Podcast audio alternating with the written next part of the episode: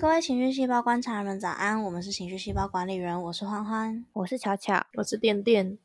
你现在收听的是感官容器系列。感官容器泛指遭遇某些情境时必然会出现的反射情绪，就像可乐被摇晃或膝跳反应，被特定事件触发后会产生的失控、不理性、无法抑制的情绪表现。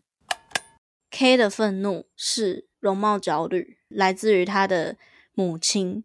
或者是他的成长过程里那些追求光鲜亮丽的朋友们对他进行一连串的外貌批评、贬低，或甚至是攻击，导致日后 K 深陷在这种很不健康的价值观里，也透过这种攻击方式去影响别人、扰动别人，甚至是攻击别人。我呢，觉得台中呢。这几天空气实在是很差，所以我现在听起来应该会有一点鼻音，因为我在录音前已经蹭掉很多很多卫生纸。我其实是一个不太过敏的人，但对，谢谢台中。过敏是什么样的感觉？过敏对我来说就是一个你感受到你不太自在的事情正在扰动你的生理或是心理，产生的一个不适应的反应。对我来讲就叫过敏，因为过敏的字义解释就是过度敏感嘛。哦。那就是可能这东西对别人来讲没什么，但发生在你身上就是不松快。我觉得，我觉得我已经算是一个生理过敏很少的人了，可是我的心理过敏很常会出现。我我曾经有一个好朋友 K，对，一下叫他 K。我当初认识 K 的时候，算是我主动搭讪他的，其实还蛮白痴，那个那个故事很智障。那搭讪的理由其实是非常非常肤浅的。我觉得她很漂亮，就是是真的，我是真的发自内心觉得。没想到哎，就是我那时候，因为那时候就是 I G 还是旧版的，就是那个咖啡色的，下面是白色的米白色。那时候还没有被 F B 并购，所以那时候按放大镜，就是还是很容易出现一些你可能认识的人之类的的人，所以你就是很容易看到一些同年纪。的陌生人，然后那时候就是按，然后就看到他，然后他就是自拍在录影片，就录那种放音乐然后对嘴的影片，然后觉得靠，这女生超可爱。然后因为她的 hashtag 有我的高中，然后我那时候 hashtag 也有我的高中，然后我们两个那时候都是公开账号，所以我那时候就跑去留言说，哎，我也是这间高中的，我也喜欢兵长，因为他喜欢兵长，然后我就说，我觉得你，我觉得你很可爱这样，然后我们就就有先认识了。后来，因为我们不同科系，但是我们同一间高中，就是后来就是感情还不错，是有一段时间我会认为他是我最好的朋友之一的的那种程度。那说回来，就是我觉得她很漂亮，我是真的觉得她很漂亮。我觉得她眼睛很大，双眼皮很漂亮，睫毛又很长，笑起来的时候有酒窝，很可爱。后来跟她变成很好朋友之后，我也表达过这件事情，但她好像一直对自己的外貌不太满意。不管是异位性皮肤炎留下来的疤痕，或是她天生鼻子对她来说的不够立体，或者是牙齿对她来说的比较薄之类之类的细小缺陷，然后我很不能理解啊，因为我就说当初就是想要想要跟你认识，就是因为你很漂亮，我不懂你为什么会这样想自己。然后他就跟我说，不知道，可能是因为我妈一天到晚说我很丑吧。他说。他妈妈从他小时候就会一直说什么：“你怎么长这样？我怎么把你生成这样？我在你这个年纪的时候很漂亮之类的。”那我看过他妈妈本人，确实是就是保持的很好，看得出来年轻的时候是一个大美女的那一种，所以他就为此很很很自卑嘛，或是很不自在。他就觉得，我就已经是亲生的，那我也没有办法长得像你这样，那我有什么办法？大概是这种心情。可是我很不以为意，你知道吗？因为我还是觉得她很漂亮啊，不然我我干嘛？我是真的觉得她很漂亮，不然我才去搭讪她。我这个人不说谎的，何况我那时候是一个很胖很胖的丑女生，她还乐意跟我当朋友。我其实是阿弥陀佛的。那后来为什么不好了？其实跟外貌这件事情无关。可是我后来越来越常看到她在脸书上看到她批评别人的身材，或是长相，或是反正就是一些很我觉得很不。很不妥当的言论，像是跟别人讨论剧情的时候，就会说，假设一个英文名字，假设是妮娜好了，就会说，哦，我觉得妮娜这英文名字听起来就是一个很胖的女生会取的名字，或者是或者是什么 Jessica 听起来好聋哦，大概是这种这种内容，就是这一点逻辑都没有，对，对，莫名其妙。但是要看到那篇文的时候，我就是哈，然后还在留言说什么？前阵子有人说要公开征求英文名字，我都想去留言，你可以叫你可以叫什么什么啊，很符合你的身材之类的，大概是这种言论，或者是说，对对哈，我那时候看到也是哈，而且我确实曾经有一篇文是问大家觉得英文名字应该要取什么的，所以我我不知道是不是在讲我，我不知道，我没有证据。那如果是在讲我，我也没有办法。好，反正这不是重点，先先过去。然后还有就是说什么，为什么有那么多摄影师都会在那种看起来很浓的女生照片下面留言很可爱啊？你们这样要害我容貌焦虑咯，我是不是要再去多吃十公斤？什么意思？啊啦，看我我疯嘞！对我我 真的我会疯，我真的不懂，我是。真的很困惑。那我就像我刚刚说的，我我不知道那是不是就是他讲英文名字那一篇文，会不会我也在那些攻击范围内？就是会不会从从某一刻开始，他的朋友必须要都很漂亮？那他明明也有一两个我知道他相处的很要好，那身材也是相对丰腴的朋友，那。那些朋友都不在意吗？就是还跟他玩在一起，是真的都不在意吗？是只只要 K 跟人家说哦，我又不是在讲你，这样这些事情都可以一接而过吗？我不知道，我真真的不知道。那我本来以为就是单纯的人变坏了，就是因为他以前不会这样讲话，所以我本来以为单纯就是价价值观慢慢不一样了。可是我后来从一些共同朋友的口中，或是从社群动态里面发现，他对他自己的要求也越来越严格。他现在已经。比高中那时候瘦十几二十公斤去了，可是看起来是那种很不健康的瘦，就是没什么肌肉量，然后看起来干干扁扁的。我我不太会讲，当然审美是对对，当然审美是很主观的。我我不我不能说那样就不好看，可是我我看起来就像是不健康。所谓不健康是指我知道这样瘦，只要就是只要不吃东西就会变这样。嗯。不管是谁用这种方法瘦下来，我都会觉得不好看。那是发，那是担因为担心你，所以觉得不好看，而不是真的觉得怎么样。那如果你天生吃不胖，那也没有办法，你请享受你原本该要有的样子。可是，可是那个样子就是我我敬雄啊，你刚才，然后刻意的啦，刻意变成那样，就变瘦。对，然后变成那样之后，再来攻击那些没有变成那样的人，说我我都不敢吃东西，你们怎么还敢把自己吃成这样？那我我也不能，就像我刚刚讲，我也不是说那样就不好看。可是 K 看上去为了追求自己喜欢的外貌，已经变了很多很多了。光是会这样攻击陌生人，就已经让我害怕到，我觉得眼前这个人非但是我不再联络的朋友，甚至是我会开始怀疑，我真的跟他当过朋友吗？我我高中三年要好的对象真的是他吗？同一个人吗？我觉得那些偏激言论其实是很失控的。所谓的很失控，是指我认为那些言论其实有很高的几率不是他觉得可以这样讲话，但他就是那样讲话。你们你们听得懂我在说什么吗？就像是有些时候可能吵架的时候，我们会有点口不择言，或是为了要激怒对方，讲一些根本没有必要讲的很过分的话。我觉得他在批评别人长相的时候，那些字里行间很容易给我这个感觉。然后我刚刚有说，就是我从一些朋友的口中听到，就是他正在进行非常不健康的减肥方法，理由是因为他听到他现在身边那几个最好的朋友说：“你在吃要胖死，你在吃就是上镜头不好看，怎么样怎么样怎么样，你你现在好胖，现在好丑之类的。”可是他那几个很好的朋友在社群平台不会讲这种话，只会在他发自拍或是发别人帮他拍的照片下面留言说：“K 你好漂亮，宝你好正。”好辣，嫁给我之类的内容，我就觉得是不是他自己也承受了很大量的压力，所以他把这些压力转嫁到那些根本不关他的事，也根本不能那样讲话的陌生人身上。你们觉得呢？啊，我可以，哦，他批评的那些人是真的相较之下比较不健康吗？还是他们其实都在健康范围，只是他觉得他们那样很胖？我没有看过他批评的人。那如果他批评的对象里面有我，我是不健康啦。我觉得情况是这样的，多数人批评胖子，然后最后补补说什么，我是担心他身体不健康啦，都是伪善，你根本就不在乎他的身体健不健康，因为过瘦的人也是身体不健康，你怎么不会讲？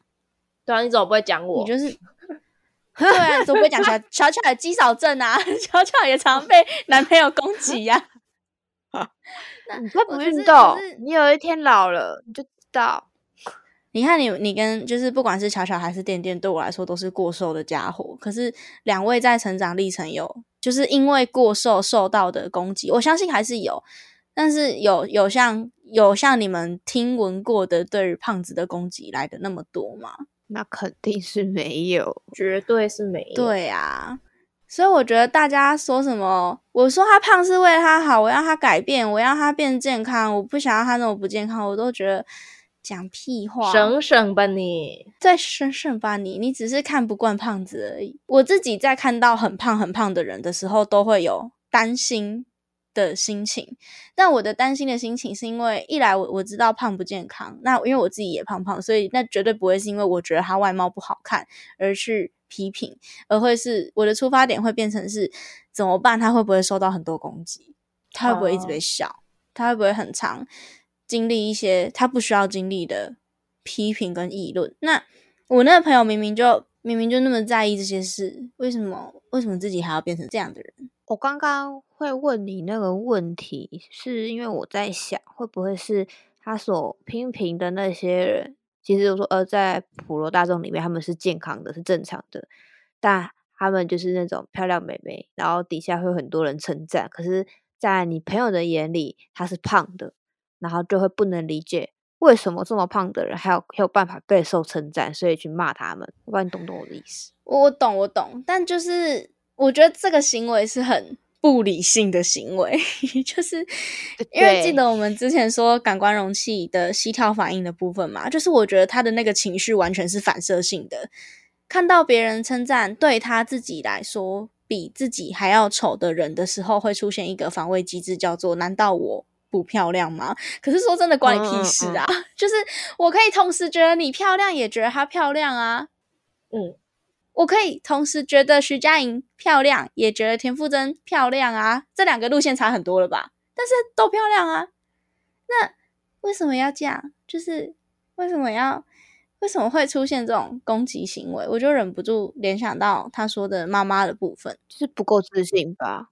对，那他的容器是不是一天到晚在爆炸？就 是一天到晚在对别人、对别人输出他的时空，然后想着对方不会看到就不会遭殃。但是，我刚刚想的是，它如果今天是个容器，那它的容器应该是烧热水那个 “k k k k k” 的那个。有人说它漂亮，谁谁加热水？谁加热水？谁？有人，有人说她漂亮，就直接捧沸腾，然后开始尖叫，这样。你怎么可以说她漂亮？我呢？我漂亮吗？有一个我觉得很很屌的例子是，听说听我的，我听我们之间的共同朋友说，K 在公司的时候，某一天他上班的时候，公司的同事就说：“哎，K，你今天穿这样很漂亮。”哎，然后他居然会说：“嗯，我昨天不漂亮吗？”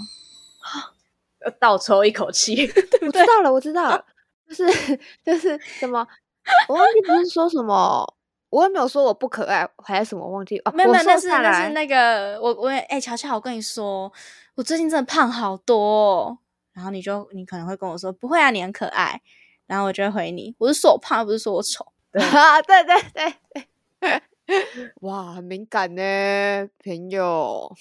朋友。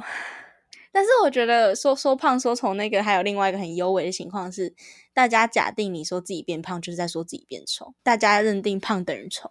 对。对，所以我觉得，我觉得这个这一张梗图，就是我我有我也有笑，但是我觉得某种程度上其实是有有点讽刺的，就是在讲你们你们都就是多数的审美就是瘦就是第一，瘦就是先赢，但很多胖子就是很多胖子都是潜力股，这句话其实就是在讲他们。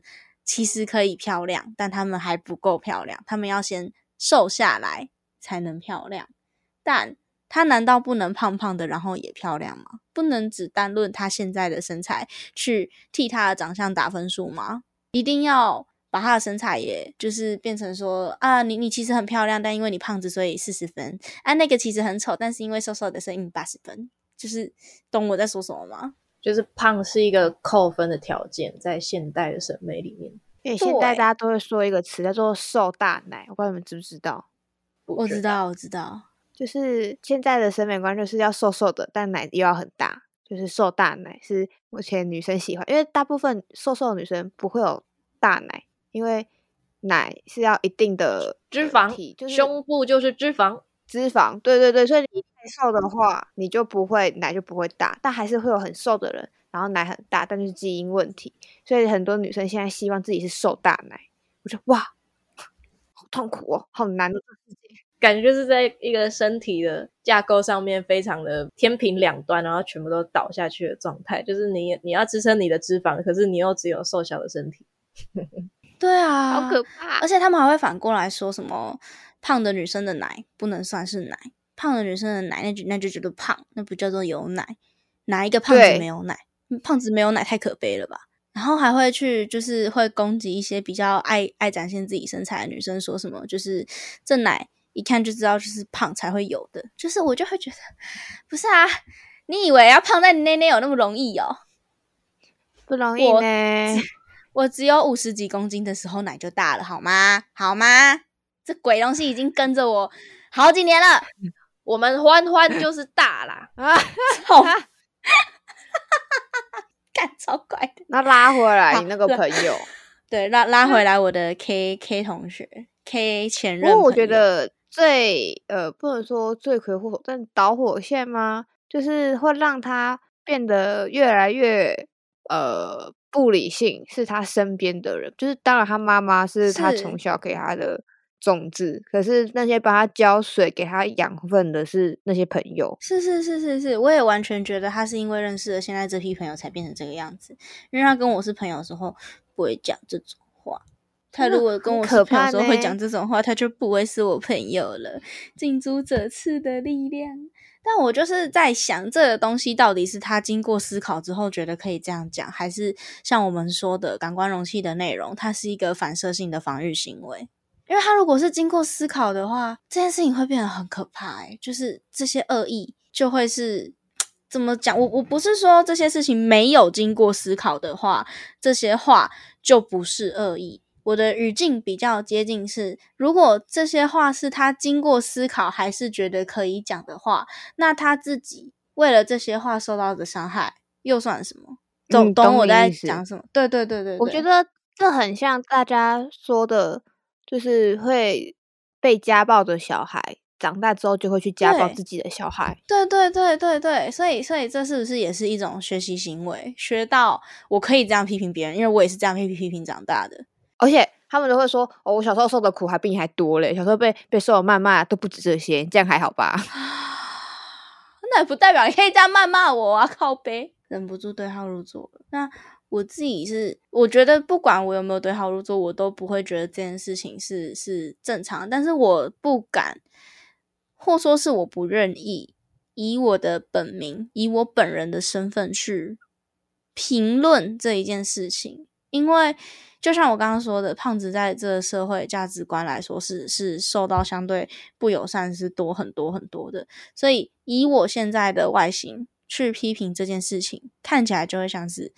你你胖子，你经不起呛，你是不是输不起啊？你是不是自己自己自卑，想要别人不要这样讲你？是不是讲不得？是不是没有办法被批评？情况会变成这样，就是我在拥有正常的身材之前，我好像对这件事情都没有话语权，我都不能对这件事情表达意见，我都不能不舒服，不然就是我过敏，就是我过度反应。我表姐曾经有，因为我表姐相较之下也是比较丰腴的女生，然后。她曾经就有跟我说过，她说：“你回想一下，你从小到大有哪个胖子是不善良的？”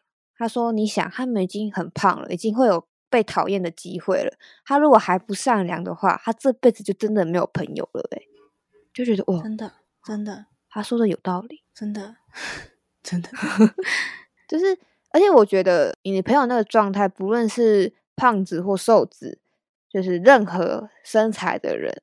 去跟他讲，应该都没有用。就是如果今天是他认为的漂亮的女生去跟他讲这件事情，他就会觉得你就已经长得很漂亮，你怎么懂我们这些比你丑的人的感受，或什么什么之类的。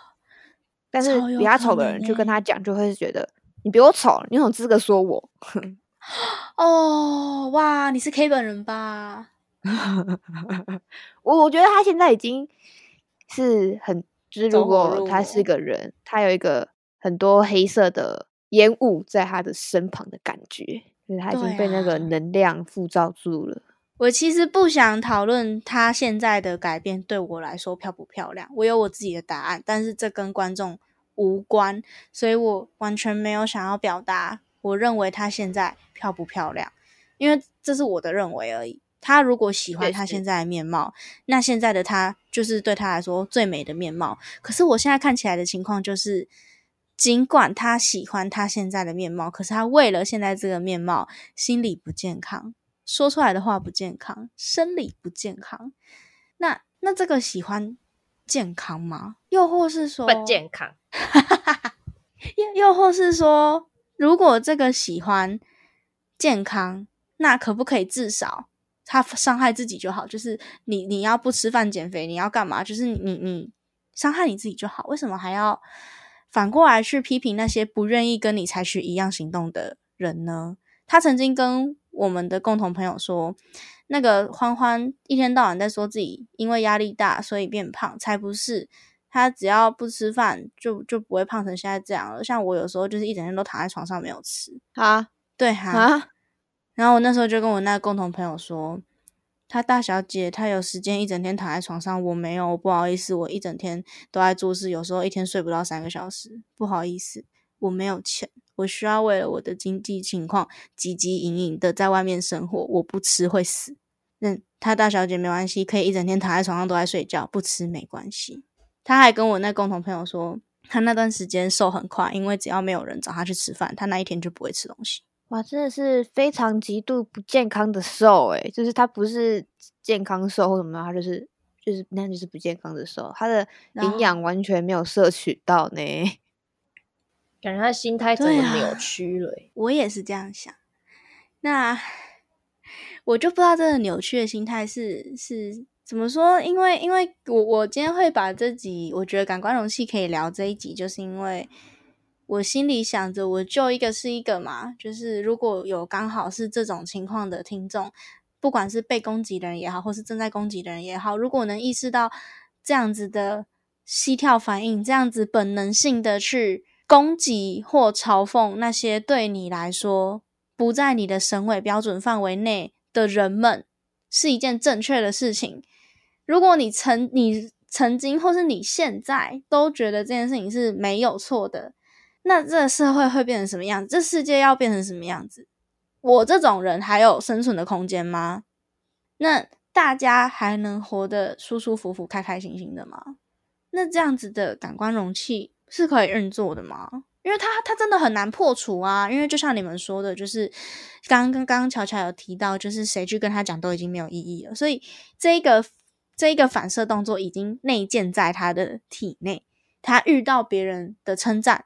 或是批评，就是会下意识的做出这一系列伤害自己也伤害别人的回应。哦，如果对，因为感官容器一开始的主轴就是它是一个无法做改变，就是相较之下比较困难做改变。是是是是是，它是一个我们只能先从意识到问题开始下手，然后能不能改变就是个人造化。对。我当然知道，就是像我男朋友就会很不负责任的说，就不要理他就好了，他就白痴啊，有什么好说的？哦，我男朋友超讨厌 K 的，他跟 K 根本没有见过面，但他就是超讨厌 K 的，他觉得 K 就是无脑瞎妹，怎么可以瞎成这个样子？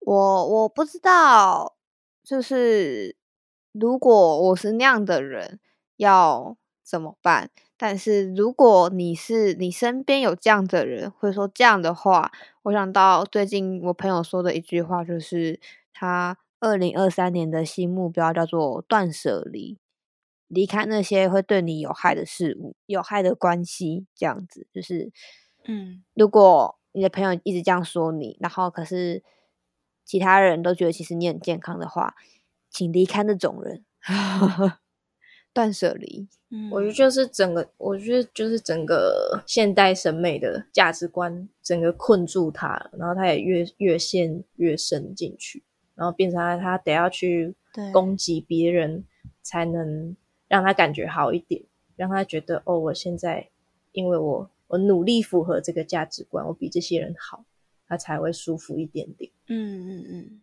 对，有点像这样。我也只能希望这一集感官容器，哦我现在的心情是既希望他听到，又不希望他听到，因为我实在是很懒的。如果他听到，等下来找我吵架，哦，没完没了。抱歉，我胖子实在，胖子我本人已经不想再 摄入这件事情了，只是我真的很担心这样子的膝跳反应。成为多数人的膝跳反应，我真的很担心这样的感官容器存在于每一个人身上，那我们的社会就会越来越糟，越来越不美好，大家会越来越吝于提供称赞，也越来越不愿意夸奖别人、赞美别人。那这是一件很很不乐，我很不乐见的事情。我曾经跟我的室友们说过，就是。对我来说，我知道，我知道，多数人，我的朋友们其实都会说，你真的其实蛮可爱的。就是，就是多数人都会因为我胖，所以忽略掉我的长相。就是像前面那样讲的，你已经胖了，我就连你的长相细节都不用看。但他们都有说，就是即便你现在这样胖胖的，你还是看起来是可爱的人，你就没有不好看。为什么都不相信？然后我说，这东西其实也很像是感官容器的膝跳反应的一部分，就是。听到这样子的赞美，就会直接直接屏蔽掉，就会直接觉得哦，没有他在讲漂亮话，他在讲场面话，这些东西不是真的。那些说我胖所以不好看的那些话才是真的，就会忍不住这样想。那至少我现在有意识到我的悲伤有这一个成分存在，那我希望有更多人可以意识到。那如果你是正不恰巧的是会这样子去批评别人、伤害别人的其中一份子，希望你也可以。好好的正视你的感官容器是从哪里来的。那像我自己觉得，K 的愤怒是容貌焦虑，那来自于他的母亲，或者是他的成长过程里那些追求光鲜亮丽的朋友们对他进行一连串的外貌批评、贬低，或甚至是攻击，以及要求改变，导致日后 K 深陷在这种很不健康的价值观里。也透过这种攻击方式去影响别人、扰动别人，甚至是攻击别人。这是我观察到的 K 的感官容器，我觉得非常的、非常的沉重，也非常的不理想、不健康，需要调试。可是，就像刚刚巧巧跟店店有说到的，就是这个东西已经侵蚀内心，它要改变不是一时半刻。我理解，在受到相关的内容。时还是会觉得他凭什么啊？他长那样诶，可能还是会有这种心情。可是是不是我们试着不要说出来，不要把这些心理的恶意真的化为行动的去有几率的伤害到其他无辜的人？那这一份容器就至少没有碎掉，还在你心里。那哪一天他可以搬出你的心里的时候，也许你的心从那一刻才会真正的自由且健康起来。我觉得这种焦虑应该现代应该几乎每个人都多少会有。我觉得社群应该也有多少加剧这种现象，就是因为社群大家呈现出来都是自己好看的那一面，但是其实每个人都有不好看的一面，只是你没有发现，因为我们也不会特别拿出去给别人看。所以希望每个人都可以看到自己漂亮的那一面哦。没错，我我是真的。观察到这个容器的时候，实在是很不舒适。然后意识到这个容器是多数人会有的想法，是更不舒服了。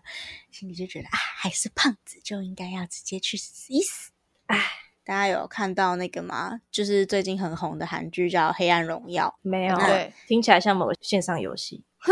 我也觉得超像，超像某种电玩游戏的。对对对。然后我们先不讨论它的剧情，因为那不是重点。我想要讲的只有，就是反正它是一个关于霸凌的故事。我想大家应该都知道。好，我不剧透，我只想讲一句第一集就出现的台词。那时候女主角就是有一些状况，所以她需要去药局。然后她心声是：那是晚上九点，我需要药。那我想到。去药局必须等到隔天早上九点，但是去旁边那条大河只要走二十分钟。哦，我那时候看到那句的时候，我就觉得，对，你看，我要健康瘦下来需要两到三年，但是我从现在这个地方跳下去，不过一秒或两秒，同样是结束这些批评，同样是不用再听这些谩骂、这些攻击。我需要付出的时间代价落差那么大，那是不是这些攻击如果有机会可以缓一缓，可以少一些，可以不要频繁的出现，我们就有时间给我们自己两到三年，或甚至更久去修复这颗心，不管是被攻击的人还是攻击的人，对，这是我的想法。那今天的感官容器就是讨论到 K 的愤怒，我觉得 K 的行为很像是愤怒，我不知道。我观察起来更里层的情绪还有委屈，就是觉得怎么可以被自己的妈妈这样说，还有焦虑嘛，担心自己也成为被批评的一部分。当然还有恼羞，就是羞愧，就是为什么没有达到社会期待的那个价值观。那集结起来变成一个很愤怒的情绪，那这个情绪冲破了名为容貌焦虑的感官容器。那之所以会出现这些情绪，都是来自于原生父母的贬低，或是身边朋友的一些看起来像是建议，实际上是控制与攻击的的内容，导致了现在这个状况。我很喜欢的作家吴小乐，诶，最近他很常出场，他就是有说他的妈妈会不管他现在长怎样，都会说我的女儿最漂亮了。那如果各位听众的妈妈不是这样子的妈妈，请你去找一个夸夸好朋友，他会给你一切你需要的夸夸。那如果你找不到，可以来找我们，我们也会给你一切你需要的夸夸。夸夸，大家都大家都有最适合、最好看的样子，请不要妄自菲薄了。就像是我曾经对着林巧巧说：“你怎么不好好整理自己？又不差夸送。”嗯，跟大家分享一个冷知识：可颂。又名牛角面包，我超困惑的。台湾的金牛角面包是台湾人自己发明的，对香港人还有中国人来说，可颂跟牛角面包是一样的东西。我已经搞混了，对不对啊？哦，金牛角是有两端弯起来，对对，两卷起来，然后吃起来更像面包的那个，很比较硬的那个。对对对，然后可颂是一层一层软软的、脆脆的那个，酥酥的、小小的。对对对对对对，好，分享分享完了知识。那以上是今天的感官容器，相对比较沉重，比较压力大一些。那如果你听完之后心有戚戚焉，或者是你曾经被攻击，或是你曾经就是正在攻击的人，而你并不晓得要怎么办，欢迎来找我们聊聊，或是多跟我们说说你的心情或是想法。也许我们可以邀请你上节目，一起来录制这一集感官容器。如果观众喜欢情绪细胞，欢迎到 Apple Podcast 帮我们留下五星评论。那也可以在评论区告诉我们还需要调整进步的地方，或者是给我们赞美跟鼓励。越多人支持我们，就是越延续我们节目的进行。我们也都会一一的记得那些留言，并且放在心上，将这些鼓励跟打气变成我们节目的养分。那今天的录音就差不多到这里，大家晚安，晚安。